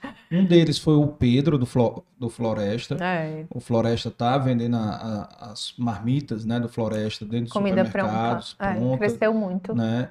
Então foi uma saída dele exatamente para aproveitar a cozinha. Pô, passou, ele teve aqui, foi o nosso convidado, acho que número 8 do episódio, não me lembro agora. Teve aqui também, também e também o, o La Maison também, né? É. Colocou os pastéisinhos dele no, dentro do supermercado e, e eu acho legal porque é, é nesses momentos de crise que a gente sabe, né? As empresas, eu, eu até falo isso, quem não quebrou em 2020 não quebra mais. Né? Só se for muito competente. É, fazendo- só se, é, só se quiser mesmo, é, né? quiser mesmo, né? É Só verdade. O objetivo foi quebrar, porque quem passou por essa pandemia, né, que tava, por exemplo, eu vim do setor de transporte passageiro, então imagina como foi afetado, né? Total. A receita caiu 95%, É. né? Então você tinha 120 empregados também. Então é- é- é, você fica desesperado. É desesperado. verdade. E os fornecedores, né? Porque os, os fornecedores também precisam, né? Tem os seus compromissos, É, né? É uma cadeia, É né? uma cadeia, um efeito, né? Efeito cascata, né? É. Então, assim, a gente tem que se preparar para tudo. Tem umas mensagens aqui no chat, só falar aqui logo essas mensagens aqui, ver aqui, tem umas perguntas, deixa eu ver. Ju, que eu já falei, né? Tô morrendo de frio. Tu tá com frio? Tô Ou- morrendo de ou- frio. Liga aí o ar. Eu tava olhando pra ver onde é, que É, tava. Atrás, atrás de ti. É, Eu sempre sento aqui exatamente porque o ar é mais gelado aqui. Bruno Freitas, parabéns. Johanna, Maia, ela arrasa demais. Simone de Souza. Tânia Maria, orgulho de estar perto todos os dias. Parabéns, você é show. Márcio Shoa. Rosa Célia. Simone. Só gente querida. Simone, Simone Souza, me sinto intensamente grata por fazer parte desse time aí da Sucre. Olha aí. Daline Belo. E Shape pergunta para ela se hoje em dia ela prefere trabalhar com os produtos de mercado que ela está fazendo agora ou preferia na época da, com as confeitarias, né? Deve sentir uma saudade, né? Mais daquela parte. Hoje em dia tu também não tá mais na cozinha, né? É, eu não tô na no co... chão de eu tô eu, né? eu tô na cozinha é, no desenvolvimento de produto. De desenvolvimento de produtos. produto ainda é comigo, né? Aham. Mas é, eu sinto saudade, mas eu sou muito feliz com o que eu faço hoje, assim. Essa Algo novo, né? Que tá É, eu, eu agora eu estou fazendo um MBA é, executivo da Dom Cabral, né, É. no campus de São Paulo. É, esse esse MBA ele tem sido assim uma imersão incrível para mim, um aprendizado enorme, né? É, uma das coisas que eu que eu penso assim, se eu pudesse voltar no tempo, eu teria feito, ter- teria estudado gestão antes, né? Eu demorei muito para estudar gestão, mas foi um caminho, foi o caminho que eu, que eu segui.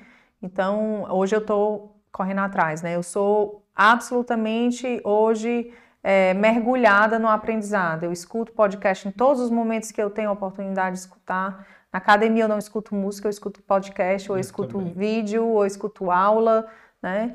É, eu leio muitos livros, eu já li quatro livros esse ano, já deveria ter lido mais, porque eu queria ter lido um livro por mês, mas a rotina não permitiu. Até porque eu estou fazendo o MBA e eu dedico muitas Muito bem. horas no MBA, né? No, no- total. no- ele é muito puxado, o MBA que eu estou fazendo. Eu tenho que estudar pelo menos uma hora e meia por dia e final de semana eu tenho que estudar umas quatro horas, assim, é, é puxado mesmo. E tem muitas atividades, né? Muitas, muitas tarefas, muitos trabalhos e, Então, assim, mas eu tô é, muito mergulhada nesse ambiente de gestão e eu tô me satisfazendo muito em conseguir trabalhar pelo desenvolvimento do time.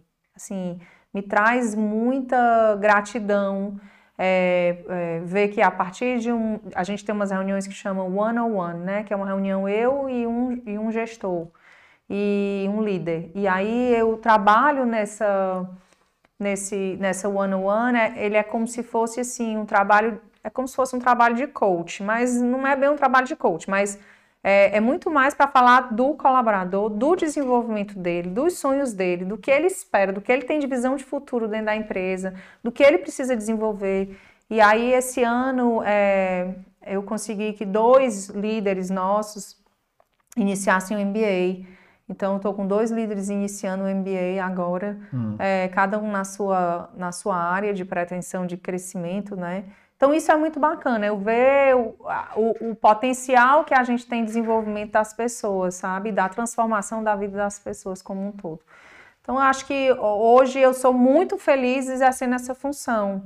E eu acho que continuo contribuindo né, para o desenvolvimento de produto. E, a, e tenho uma cozinha em casa onde eu me divirto né? Porque eu adoro cozinhar em casa. As pessoas me perguntam, não cansa não? Porque antigamente eu estava mais dentro da cozinha, né? Uhum. Mas eu amo, amo o que eu faço e eu hoje consigo fazer o que meu pai dizia que eu tinha que fazer, que era pular da cama todo dia para trabalhar. Né? Acordo 5h40, tenho acordado 5h40 da manhã, uhum. vou para academia 6 às 7, 7 já voltei, já estou me arrumando para ir chegar às 8 na fábrica. Então, estou amando a, a minha rotina é, de gestora. De gestora, né? Legal. Mas continuo sendo cozinheira. Não deixou, não, não jogou o, como é que chama aquele chapéu de chefe? Eu não uso chapéu, uso lacinho na lacinho, cabeça. Né? Eu não joguei o lacinho, não. Não jogou lacinho, mas legal, bacana. E assim, é, é, é, interessante porque na tua rotina tu sonhou né, em, em, em ser chefe, se dedicou a isso. E depois apareceu a indústria, né?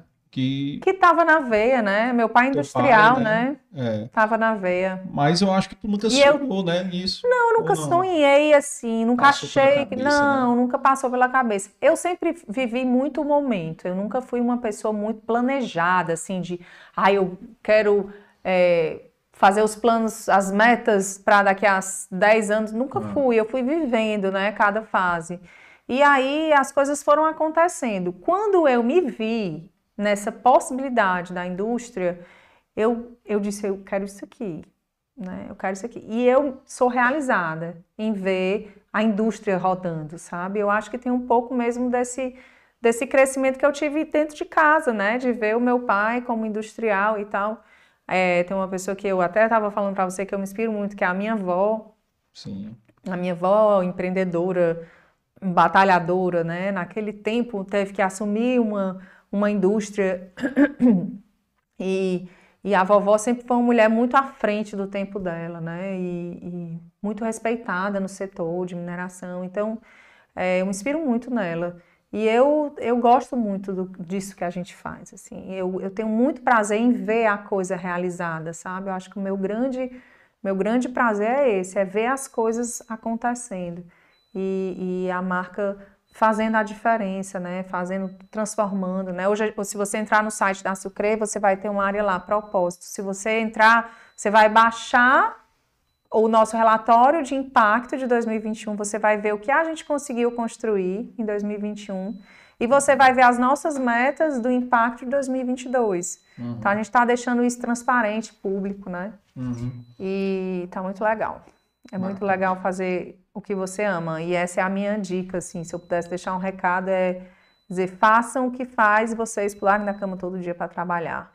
É, vão em busca da felicidade. A gente não tem como separar a vida profissional da vida pessoal. Nossa vida é uma só. É. Se você for feliz no trabalho, você é feliz na sua vida pessoal. Se você for infeliz no trabalho, você não consegue ser feliz só em um lado da vida. Você tem que ser feliz porque a gente passa mais é. tempo no trabalho do que dentro de casa. Como é. é. que a gente vai ser infeliz no trabalho se a gente passa a maior parte da nossa vida no trabalho, né? É. Então é isso. Total sentido, total sentido.